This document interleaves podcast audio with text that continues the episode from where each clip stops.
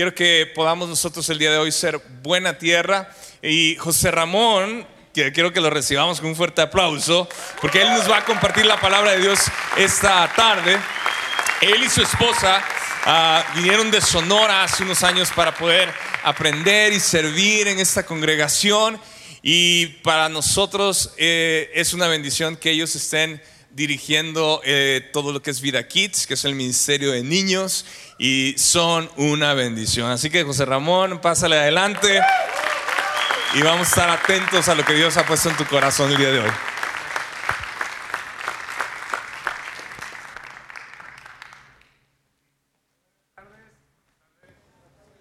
Buenas tardes. ¿Cómo están todos? En Vida Kids, ¿cómo, ¿cómo contestamos? ¿Cómo están todos? Ándele, muy bien. ¿Qué les parece si tomamos nuestros lugares?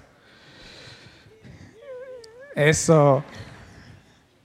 Ahí hay alguien de corazón Vida Kids. Por cierto, hay inscripciones por quien quiera servir. inscripciones abiertas. Eh, gracias a Dios por el privilegio que tenemos de tener una casa donde podemos escuchar su voz, ¿sí o no? ¿Por qué no aprovechamos antes que otra cosa para orar por esta casa, dándole gracias a Dios por vida abundante, dándole gracias a Dios por todos los ministerios que ahorita están funcionando para servirnos a nosotros que estamos aquí arriba escuchando la palabra. ¿Les parece si oramos? Padre, te damos tantas gracias por vida abundante. Gracias por esta casa, Señor. Gracias por los pastores que has establecido, que escucharon tu voz y obedecieron tu llamado y ahora podemos ver tus proyectos hechos una realidad está el edificio, están todas las instalaciones, pero más que las instalaciones está tu presencia en medio de nosotros, Señor. Y te damos gracias por los niños, por los maestros de niños que ahorita están cuidándolos, pero no solo cuidándolos, sino sembrando verdades de vida en sus corazones que va a traer mucho fruto, Señor, cuando ellos crezcan. Padre, bendecimos esta casa, bendecimos a nuestros pastores, los honramos, los amamos. Gracias, Señor. Gracias por una casa un lugar de adoración, un lugar donde podemos bendecir tu nombre. En el nombre de Jesús. Amén. Amén. Yo creo que varios de los que estamos aquí tenemos una historia con Dios. De hecho, ahorita una de las canciones eh, decía, este es mi testimonio, ¿verdad? Y tenemos esta historia. ¿Cuántos de aquí tienen una historia con Dios? Levante su mano un testimonio. Para todos aquellos que vienen por primera vez, nosotros de repente usamos ciertas palabras o frases, pero no es otra cosa más que una historia con Dios. Es un lugar de donde Dios nos, nos sacó y nos llevó e hizo otra cosa diferente y esa es una historia con Dios. Y si tú estás aquí por primera vez, desde ahorita comenzando el mensaje, quiero decirte que Dios quiere tener una historia contigo. Dios quiere sacar tu vida de ese lugar en donde sea que esté ahorita y quiere llevarla a otro lugar. Él quiere mostrarte su propósito, sus planes, su voluntad para esta vida, pero más importante, para la vida eterna. ¿Sí? Entonces, quiero contarles un poco de mi testimonio, eh, así como cantábamos hace rato, y este testimonio pues va a incluir que yo tenga que ventanear a ciertas personas a las cuales ya les pedí permiso para hablar de esto. Entre ellos son eh, mis papás. Eh, es una historia que empieza mal, pero termina muy bien. ¿Sí? Entonces, año de 1985, todo el mundo hacía un, un flashback así. Imagínese qué estaba haciendo usted en el 85. Voltee con alguien y dígale, ¿qué estabas haciendo tú en el 85? Ahí llegó José Ramón al planeta. Sí, ya más o menos pensaron, yo no sé qué estaban haciendo ustedes, yo apenas estaba saliendo del vientre de mi mamá. Ahora, no precisamente fui producto de una planificación familiar, ¿verdad? No vengo así como que muy bien planificado. De hecho, mis papás, cuando estoy yo por, por llegar aquí a la tierra, pues ellos eran unos niños prácticamente, eran unos chavitos. Mi papá 17 años, mi mamá por ahí también 16, 17 años. Entonces, obviamente, mi mamá salió con lo que, no sé si todavía se usa la frase, pero salió con su domingo 7. ¿Sabe, ¿Sabe lo que estoy hablando? Sí, no sé si en Parral se usa eso. Por cierto, ya en tres años que tengo aquí, ya creo que me hice más parralense que sonorense. Hay, hay frases muy buenas que ustedes tienen como todo serio. Sí, yo ya contesto así, todo serio. Y luego también el cómo le va, es el saludo así parralense, cómo le va. Y, hay varias cosas que ya, me, que ya me aprendí y otras que estoy todavía aprendiendo. Pero yo llego en, en esta etapa donde mis papás tienen muy corta edad, pero también tienen un chamaco que, ¿qué va a pasar con él? ¿Qué va a pasar con, con este bebé? Y obviamente estamos hablando del 85, estamos hablando de casi 40 años atrás. O sea, aquí donde me ve, yo sé que me veo como de 18, pero tengo casi 30, y, no, no casi, tengo 37 años y ya, y ya ahorita que lo estaba pensando dije, es un chorro de tiempo, o sea, es mucho tiempo, ¿sí o no? No, dicen algunos, ah, es bien poquito, 40 estás niño todavía. Este, pero pensando en esto y en, las circunstancias de mis papás, a mi mamá la terminan corriendo de su casa. Obviamente saliste con tu domingo 7, en esos años era como algo muy eh, mal visto por la, por la familia, por eh, le fallaste al apellido y toda esa cosa. Entonces mi mamá es como que, qué padre tu bebé, qué padre lo que pasó, pero te vas, tú ya no puedes vivir aquí. Y la cosa se comienza a complicar porque pues mi mamá tuvo que, y los dos tuvieron que casarse así improvisadamente, creo que hicieron una microfiesta así de 10 personas. Eh, y, ellos celebraron su matrimonio porque ya estaba José Ramón ahí, eh, en la panza obviamente todavía no nacía, pero después de esto ellos eh, se, les prestan un, lugar, una especie de bodega, una cosa muy fea donde había solamente cosas que nadie usaba y ahí medio la arreglan a mi mamá para que esté pasándola, pero la familia de mi papá también estaba en este rechazo contra mi mamá, o sea, no, no eres bienvenida aquí, o sea, saliste embarazada, eres, eres la novia de, de, de este chamaco que, pues, mal, ¿verdad? Pero no era bienvenida. Ahora, mi papá tenía y tiene hasta la fecha 13 hermanos. Entonces ya se imaginarán el ambiente de cuñados, cuñadas, y o sea, mi mamá estaba literalmente en un ambiente de rechazo y estaba experimentando por el lado de sus papás rechazo, pero también por el lado de, de la otra familia, de su ahora nuevo esposo, niño, esposo, y, y también estaba con rechazo. Ahora, todo esto, eh, José Ramón lo empieza a experimentar también ahí en el vientre. Ustedes conocen que hay estudios que dicen que ya el bebé desde el vientre comienza a absorber cosas, comienza no, no necesariamente a entender lenguajes, pero sí a absorber ambientes, situaciones y experiencias. Entonces, ahí está José Ramón eh, absorbiendo todo este rechazo junto con mi mamá.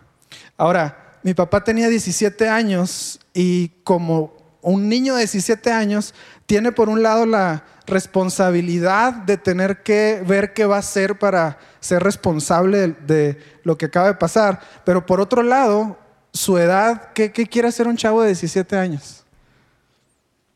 ¿Qué, ¿Qué estaba pasando por la mente de mi papá? Divertirse, irse a las fiestas, hacer desastre. ¿Por qué? Porque estaba muy chavo.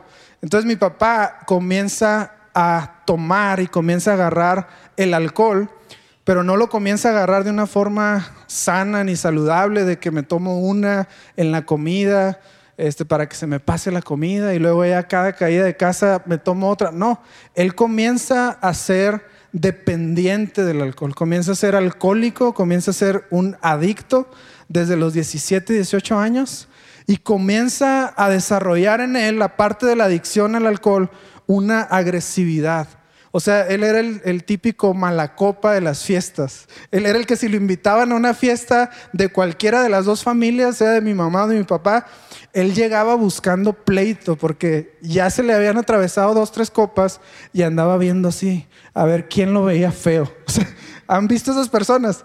Así como que, ¿quién, quién me veo feo? Para luego, luego salir con, con la agresividad, con los golpes, con todo. Entonces, fiesta que José Ramón iba, José Ramón es mi papá también, José Ramón Martínez, era fiesta que era pleito seguro. O era de que invítenlo, pero que esté allá donde no haya cerveza, donde no haya alcohol. Eh, pero eso no pasaba, obviamente. Ahí mi papá de todos modos buscaba la manera y había un pleito. Alguien salía golpeado, alguien salía lastimado y mi papá comienza con toda esta agresividad. Y después de, de ser agresivo en las fiestas, ahora comienza a llevarse todo eso a la casa. Y comienza aquí la cosa ahora sí a ponerse fea, porque más o menos a los cuántos años tenemos uso de razón los seres humanos o que más o menos tenemos una idea que tú te acuerdas de cuando eras pequeño, cuatro o cinco años, ¿sí? O tres años, cuatro años. Entonces, eh, desde más o menos esas, esas fechas, cuatro o cinco años, a mí me daba un pavor y un terror que llegara la noche porque sabía que mi papá iba a llegar a la casa Iba a llegar después de haber estado tomando, después, de, después de haber estado con, con amigos, con mujeres. Iba a llegar arremetiendo con todos los de la casa y con toda la casa. En ocasiones era quebrar vidrios, en ocasiones era patear puertas, en ocasiones era golpear físicamente a mi mamá.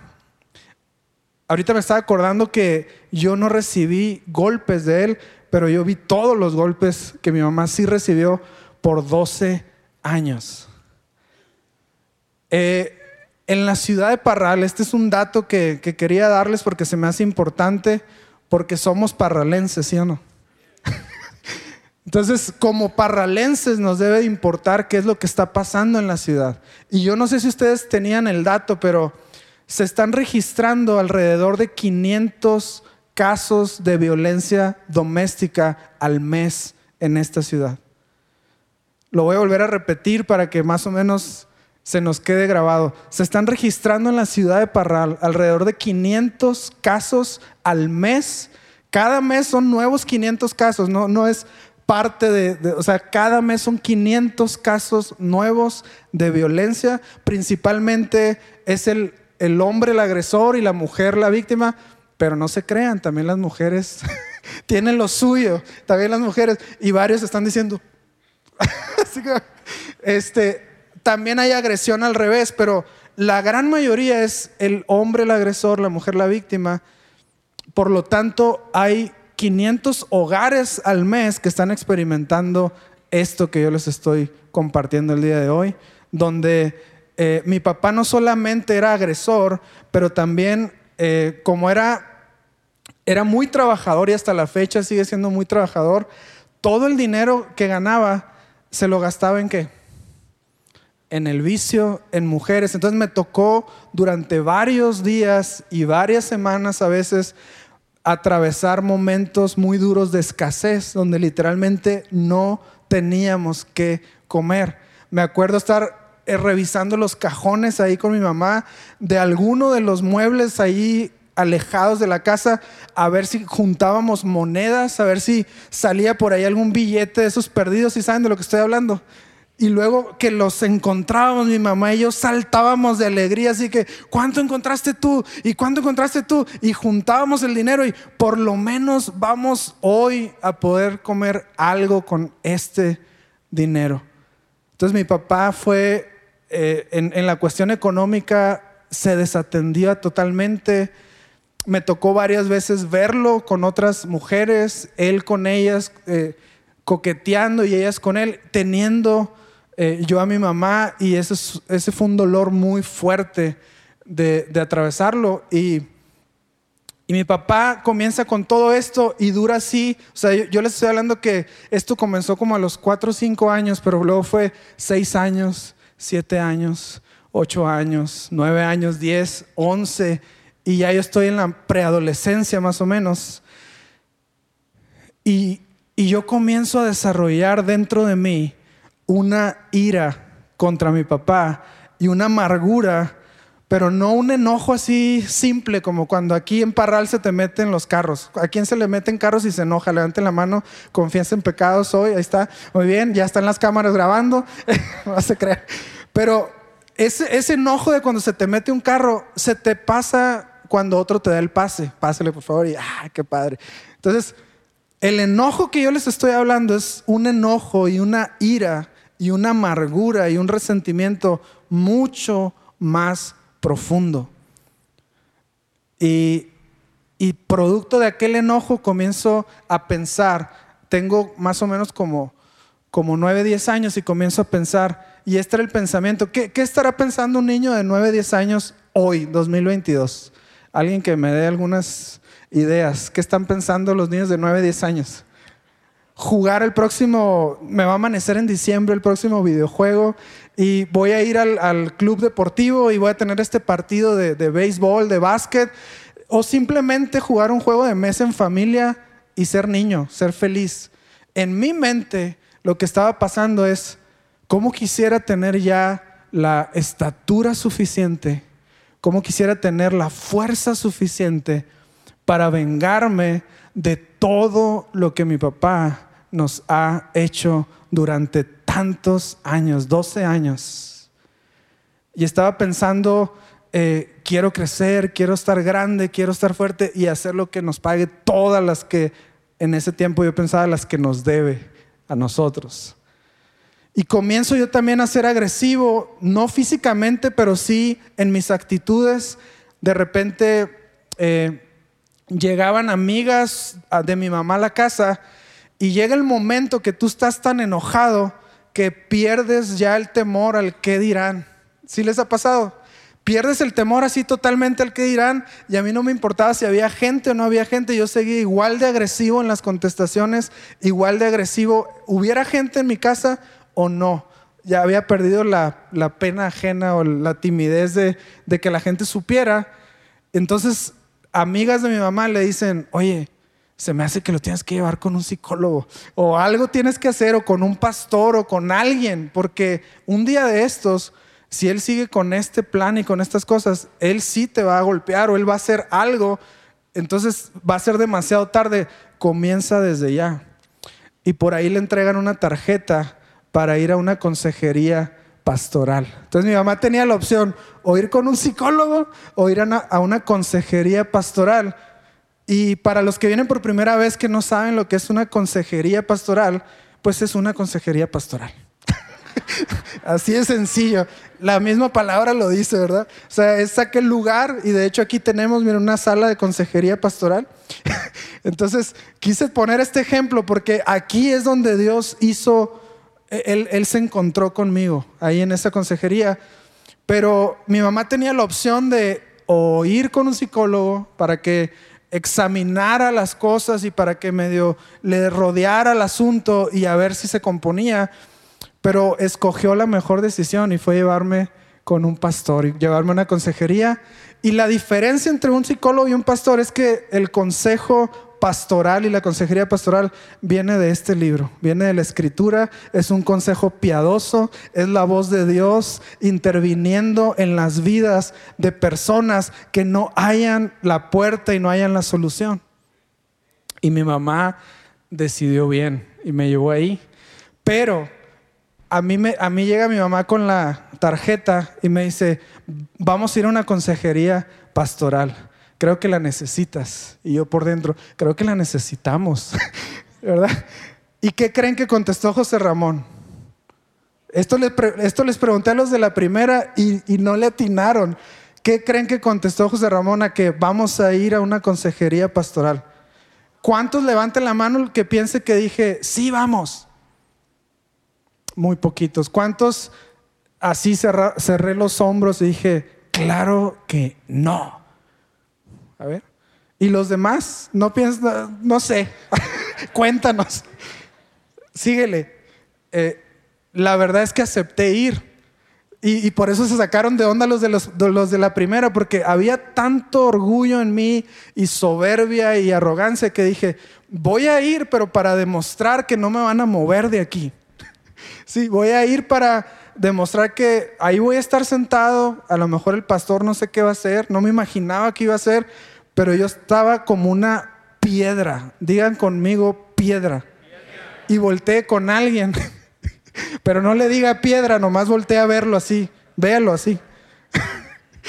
y era, estaba hecho una piedra Y quise ir en modo desafiante. ¿Sabe cómo es el modo desafiante? Vamos. O sea, y ahí voy a la consejería y me meten a la consejería y ahí estoy yo en modo desafiante. O sea, modo los ojos así agudos, viendo todo, examinando a la pastora, examinando todo. Y entra la pastora con todo el amor de Dios, con toda la gracia de Dios, con toda la unción de Dios. Y lo, buenos días, ¿cómo están? Y abraza a mi mamá y mi torcida porque imagínense 12 años de violencia y luego llega una pastora así a abrazarla. Entonces como que no supo qué hacer y yo así, sí está raro esto, está, está muy raro.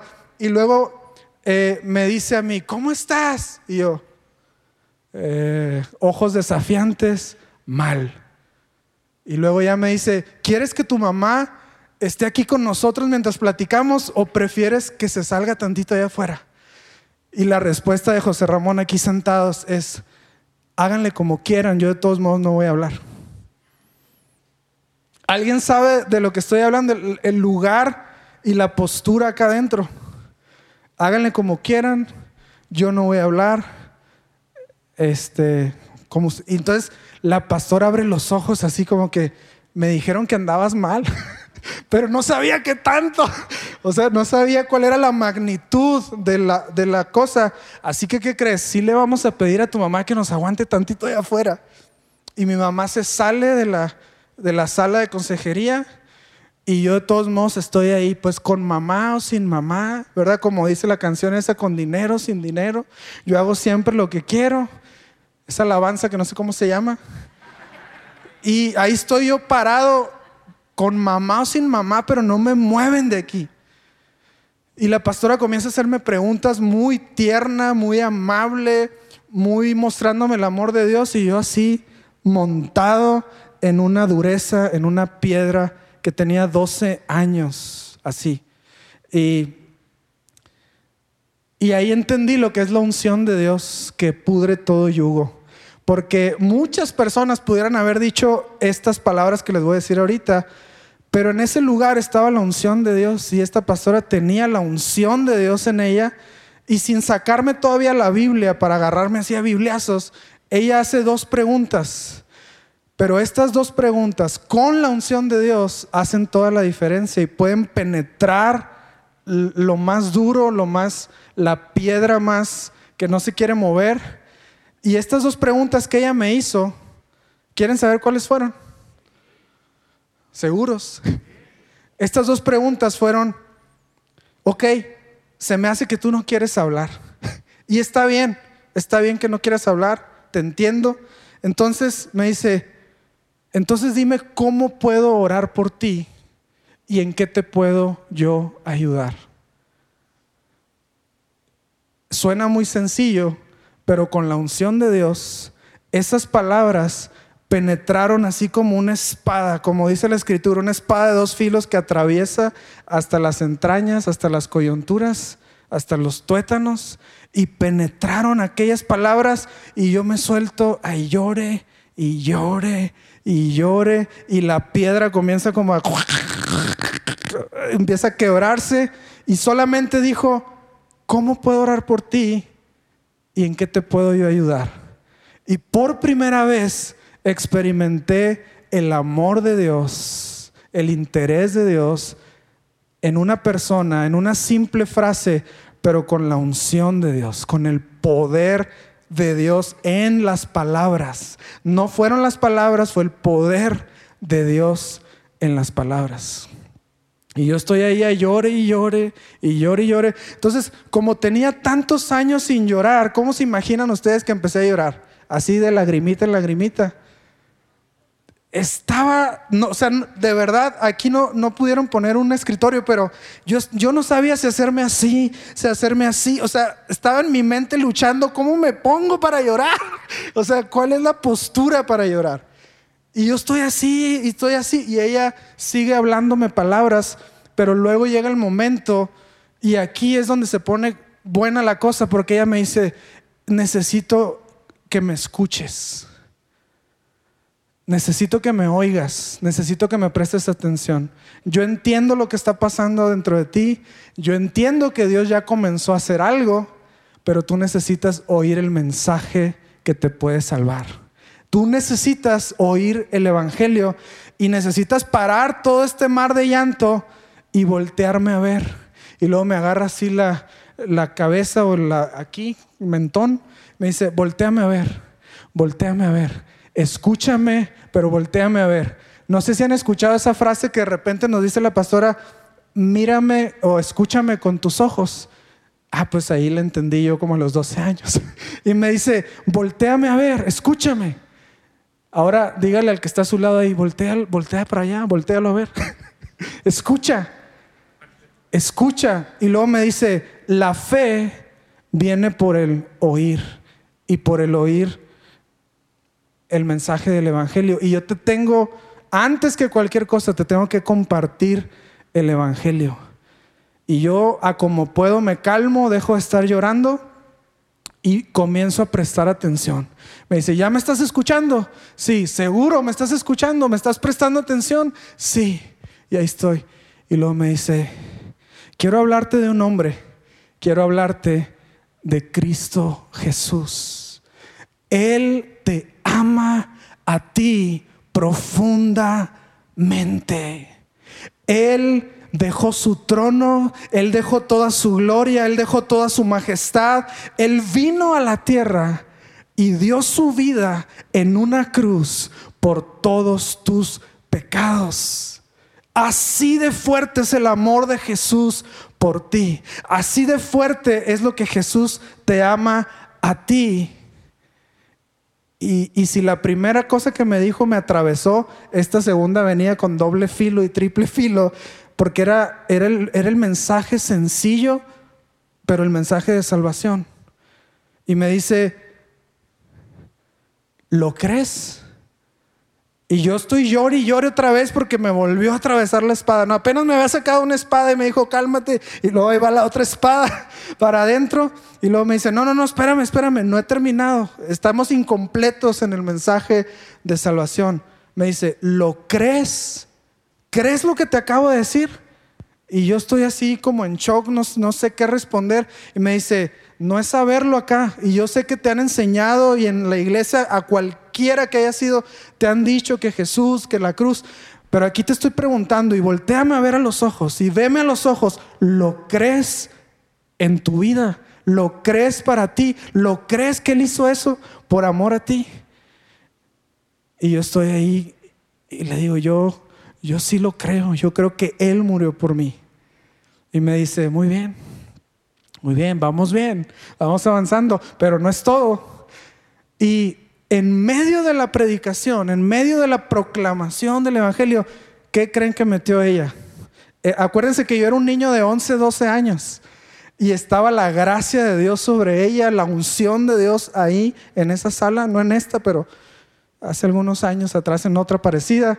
Y estaba tan fuerte la presencia de Dios que Dios le dio una gracia extraordinaria y se sacó de la manga así a los Power Rangers. ¿Saben qué son los Power Rangers? Sí. En aquel entonces eran lo máximo. O sea, hoy en día, díganme algo que esté así súper a la moda. De los niños de 9, 10, 11, 12 años. Tal vez Fortnite, ¿sí? Tal vez Minecraft, no sé qué tantas cosas. Pero en aquel entonces los Power Rangers eran, wow, los Power Rangers. Y ella en plena predicación hace así como una pausa y luego dice, ¿te gustan los Power Rangers? Y yo no sé si me está cambiando, o sea, digo, ya cambiamos de conversación, disculpe. y lo, no, estamos en la misma, pero ¿te gustan los Power Rangers? Y luego hace la voz así como se la estoy haciendo yo, ¿te gustan los Power Rangers? y yo, sí, sí me gustan los Power Rangers. Y luego me dice, a mí también. A mí me encantan los Power Rangers. ¿Cuál te gusta más? Me dice. Y yo estoy ahí con 11, 12 años pensando, me acaban de bajar a Jesús del cielo, me acaban de mostrar el amor de Cristo y ahora tengo que pensar cuál me gusta más. Y ahí estoy pensando y luego le digo, creo que el blanco, el que tiene el mechón, así el que tiene el pelo largo. Y luego me dice, a mí también. Ese es el que más me gusta. O sea, todo esto está Dios ahí en medio. No se ha salido el Espíritu Santo porque no sacó la Biblia y porque ahora le metió los Power Rangers. Ahí sigue el Señor. Y luego ella me dice, a mí también. ¿Y qué es lo que más te gusta de él? Porque a mí me gusta esto y esto y esto. Y yo, ¿what? ¿Es en serio? Vamos a cambiar de tema y se va a tratar de los Power Rangers. Y ella me dice, no, es que está bien padre, como cuando peleó con este y luego le ganó y le dijo. Y yo estoy así, órale. Y me dice, pero te tengo otras noticias que son parte del Evangelio. Y me comienza a hablar del poder del Espíritu Santo. Y me dice, hay un poder mucho más grande que ni por aquí te puede pasar, que no se compara al de los Power Rangers. ¿Cómo la ves? Me dice. ¿Te gustaría tener ese poder? ¿Te gustaría ser un Power Ranger, pero de Jesús? Y ahí está el Espíritu Santo moviéndose y haciendo cosas. Y, luego me dice, tú necesitas perdonar todas las agresiones que te ha hecho tu padre. Y no lo vas a poder hacer en tus fuerzas. A menos que venga este poder que te estoy hablando del Espíritu Santo y me comience a hablar de la gracia y el poder de Dios que nos habilita para hacer todas aquellas cosas que para nosotros es imposible hacer. Y me dice, lo necesitas perdonar, pero no lo vas a poder perdonar a menos de que venga este poder que te habilite para hacer lo que tú no puedes hacer. Entonces, ¿qué me dice? ¿Quieres ser un Power Ranger, pero de Jesús? Y yo estoy ahí y comienzo a llorar y le digo, es que lo único que hasta ahorita me ha mantenido respirando y vivo es el odio que le tengo a mi papá. O sea, ¿cómo me vas a quitar lo que hasta ahorita me tiene vivo?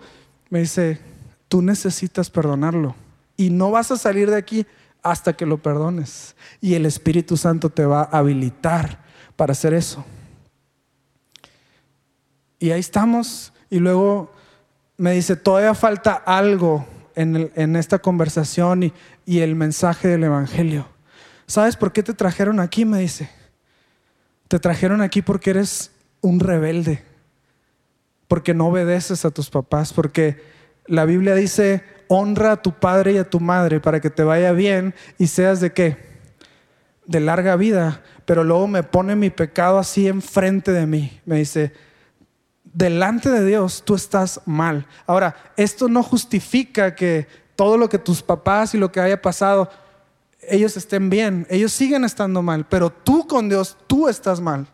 Y has sido un rebelde hasta aquí, has deshonrado a tus papás, traes quién sabe qué tantas maquinaciones en tu mente de venganza y de todas estas cosas, así que tú eres un rebelde. Y luego me dice, y ahí te va y saca el Antiguo Testamento y me dice, el pecado de rebeldía es como que, como el de hechicería. Y Dios aborrece la hechicería y aborrece la brujería. Y tú estás ahí, me dice. No estás en un buen lugar. Y este es el mensaje completo. Tú eres un pecador, tú eres un rebelde, pero necesitas el perdón de Dios y Dios está con todo dispuesto para traer este perdón a tu vida. Y me dice, entonces, ¿qué? ¿Quieres recibir a Jesús en tu corazón? ¿Quieres recibir el amor de Dios? ¿Quieres recibir este poder del Espíritu Santo que te habilite y te capacite para hacer todo lo que no puedes hacer, para perdonar lo imperdonable? Y empiezo a llorar y comienzo a luchar porque ahí estaba la, la rebeldía, ahí estaba la piedra. Y me dice, deja de luchar, deja de pelear con Dios. Aquí me dice, se puede romper todo. El enemigo me dice, vino a qué? A matar, a robar y a destruir, pero Dios vino a darte vida y vida en abundancia. Los planes del diablo, lo que el diablo pensó contra tu vida es que te podía destruir como destruyó la vida de tu papá, la vida de tu abuelo, la vida de tus bisabuelos. Y esta es una maldición generacional, pero aquí, dice, se va a romper. Y de ti en adelante van a ser una descendencia de gente que ama y sirve al Señor. Y luego me saca la escritura y no necesita buscarlo, yo se lo voy a buscar. Está en Jeremías 29, 11. Dice, los planes del enemigo fueron matarte, robarte y destruirte. Pero aquí te van los planes de Dios, me dice Jeremías 29, 11. Y quiero que escuche esto, pero con su espíritu. Porque yo sé los planes que tengo para ustedes, declara el Señor. Planes de bienestar y no de calamidad para darles un futuro y una esperanza. Y esas palabras, familia, penetraron tan fuerte y yo me puse ahí junto con ella y ella me guió a los pies de Cristo, a rendir mi orgullo, a rendir la rebeldía, a rendir el odio, a rendir la venganza, los deseos de venganza. Saben que cuando Pablo en la escritura, en el libro de Hechos, dice que respiraba amenazas de muerte, yo sé que se siente eso respiraba amenazas de muerte, o sea, andaba en contra de los cristianos, andaba persiguiendo, había algo que lo movía. Yo sé que es eso, pero el Señor tenía otros planes. El Señor tenía otros planes y el Señor tiene otros planes para tu vida el día de hoy. Yo no sé si tú viniste por primera vez o tienes semanas que nos has visitado. No sé si has vivido algo o más o peor de lo que acabo ahorita de exponer. Pero te tengo buenas noticias. El Evangelio es un Evangelio de las buenas noticias. Y las buenas noticias es que el Señor tiene otros planes y tiene otra manera de vivir y esta pastora me dijo, hasta aquí se rompe la maldición que has tenido. Tú no vas a ser un mujeriego, tú no vas a ser un borracho, tú no vas a hacer lo que tu papá hizo. De aquí en adelante, tú y toda tu descendencia y los hijos de tus hijos van a glorificar el nombre de Dios. Por eso esta canción que dice, y los hijos de tus hijos siempre me recuerdan aquel momento y los hijos de tus hijos y los hijos de tus hijos van a glorificar a Dios. Esos son los planes que el Señor tiene y Él quiere hoy recuperar tu corazón. Si, no, si tú has estado ahí en ese orgullo y si has estado con un corazón duro de piedra diciendo, no me van a mover de aquí de donde yo estoy, yo quiero en el nombre de Jesús pedirte y decirte que hoy puede cambiar todo. En aquel día, en aquella sala de consejería, Dios cambió completamente el destino de mi vida. Y lo que el diablo quiso hacer, se cortó. Habrá alguien aquí que tiene tiempo viniendo, pero nunca le has rendido tu vida a Jesús y le has expuesto tus pecados, porque la Biblia dice que, que no hay ni uno bueno, no hay ni uno que no haya pecado y todos hemos pecado. ¿Habrá alguien aquí que pueda decir, Señor, yo soy ese pecador y yo quiero reconciliarme hoy contigo y que todo lo demás empiece a cambiar? Si hay alguien aquí, yo le voy a pedir a toda la familia que nos que nos pongamos de pie, pero que cerremos nuestros ojos. Y quiero pedirte a ti que nos estás visitando, que tienes semanas visitándonos, pero todavía no has rendido tu vida a Cristo Jesús, yo quiero pedirte que me hagas saber levantando tu mano si tú quieres recibir este perdón de Dios, este amor de Dios, esta gracia de Dios que viene por el Espíritu Santo y que nos lleva a perdonar lo imperdonable, a mirar lo que no podíamos ver por nuestro orgullo y nuestro pecado si hay alguien aquí, házmelo saber levantando tu mano. Yo quiero, yo quiero recibir a Cristo Jesús. Veo una mano levantada por allá, veo otra mano, otra, dos, tres manos. Hay varias manos levantadas aquí. Hay varias manos levantadas aquí. Y toda la iglesia queremos acompañarlos en esta oración de, de confesión de pecados por cuanto todos pecaron, dice la escritura, están destituidos de la gloria de Dios. Pero por la justicia de uno, todos tenemos acceso a la gracia, al perdón, al amor de Cristo Jesús y a la reconciliación con el Padre Celestial. Una cosa más que hizo esta pastora, casi se me olvidaba, es que cuando yo entrego mi vida a Cristo, me dice, ponte de pie y cierra los ojos. ¿Quieres recibir un abrazo de Dios? Dios te quiere abrazar hoy. Y le digo, sí, sí quiero y estoy ahí con el Señor y le marca el teléfono. Juan, déjate venir. Hay un chavo aquí que necesita un abrazo de Cristo. Y andaba otro pastor por ahí por la oficina que yo no sé dónde andaba, pero llegó así en un segundo, ahí apareció. Y luego entra Juan, sí, Juan Villa, él todavía es copastor en Hermosillo, y entra y con la ternura de Dios me da un abrazo apretado así fuerte, fuerte, fuerte, fuerte y comienza a declarar palabras de parte de Dios y dice, hijo mío, ¿cómo te amo? No sabes cuánto estaba anhelando este momento de reconciliación, no sabes cuánto te he extrañado, no sabes cuánto te he amado, no sabes qué tanto te he estado buscando. Hijo, gracias por estar aquí, gracias por reconciliarte conmigo, estamos juntos por fin. Y recibí un abrazo de Dios por medio de un, de un pastor, de un hombre. Ese abrazo de Juan jamás, familia, jamás se me va a olvidar. Lo tengo así bien, bien grabado en el corazón, en la mente. Pero si tú necesitas reconciliarte hoy con Cristo Jesús, este es el día de salvación. Hoy no te esperes a mañana. Sé que en, los corazones de muchos está palpitando fuerte el corazón y no sabes si levantar la mano, si hacer esto o no. Vence eso en el nombre de Jesús. Hoy es el día para que tú te salves y te reconcilies con el Señor, no mañana. Y me gustaría que oráramos y entregáramos nuestra vida a Jesús. Vamos a decirle estas palabras, Señor Jesús en esta tarde reconozco mi maldad, toda clase de maldad.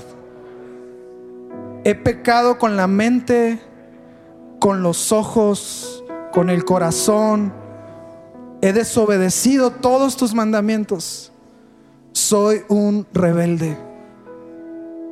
La esencia del pecado, Señor, es hacer lo que yo quiero. Y hasta el día de hoy me he mantenido haciendo lo que yo quiero. Perdóname. Hoy me arrepiento. Hoy me presento delante de ti. No en mis propias justicias, porque dice tu palabra que mis justicias son como trapos de inmundicia. Pero hoy me presento por la justicia de uno que dio su vida por mí que me hizo acepto al Padre, que abrió el camino para que yo pudiera reconciliarme con Dios. Yo te recibo hoy en mi corazón y te pido que saques de mí mi rebeldía contra ti y que de hoy en adelante pueda seguirte. Quiero seguirte hasta el fin, Señor. Ahora permítame hacer una oración por todos aquellos que han entregado su vida y le voy a pedir a la iglesia que me acompañe también orando por cada uno de ellos.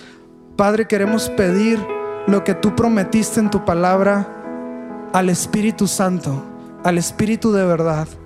Queremos pedirte, Señor, que desciendas en este lugar, trayendo la gracia y el poder de Dios que nos capacita, que nos habilita para hacer todas aquellas cosas que no podemos nosotros en nuestras fuerzas hacer.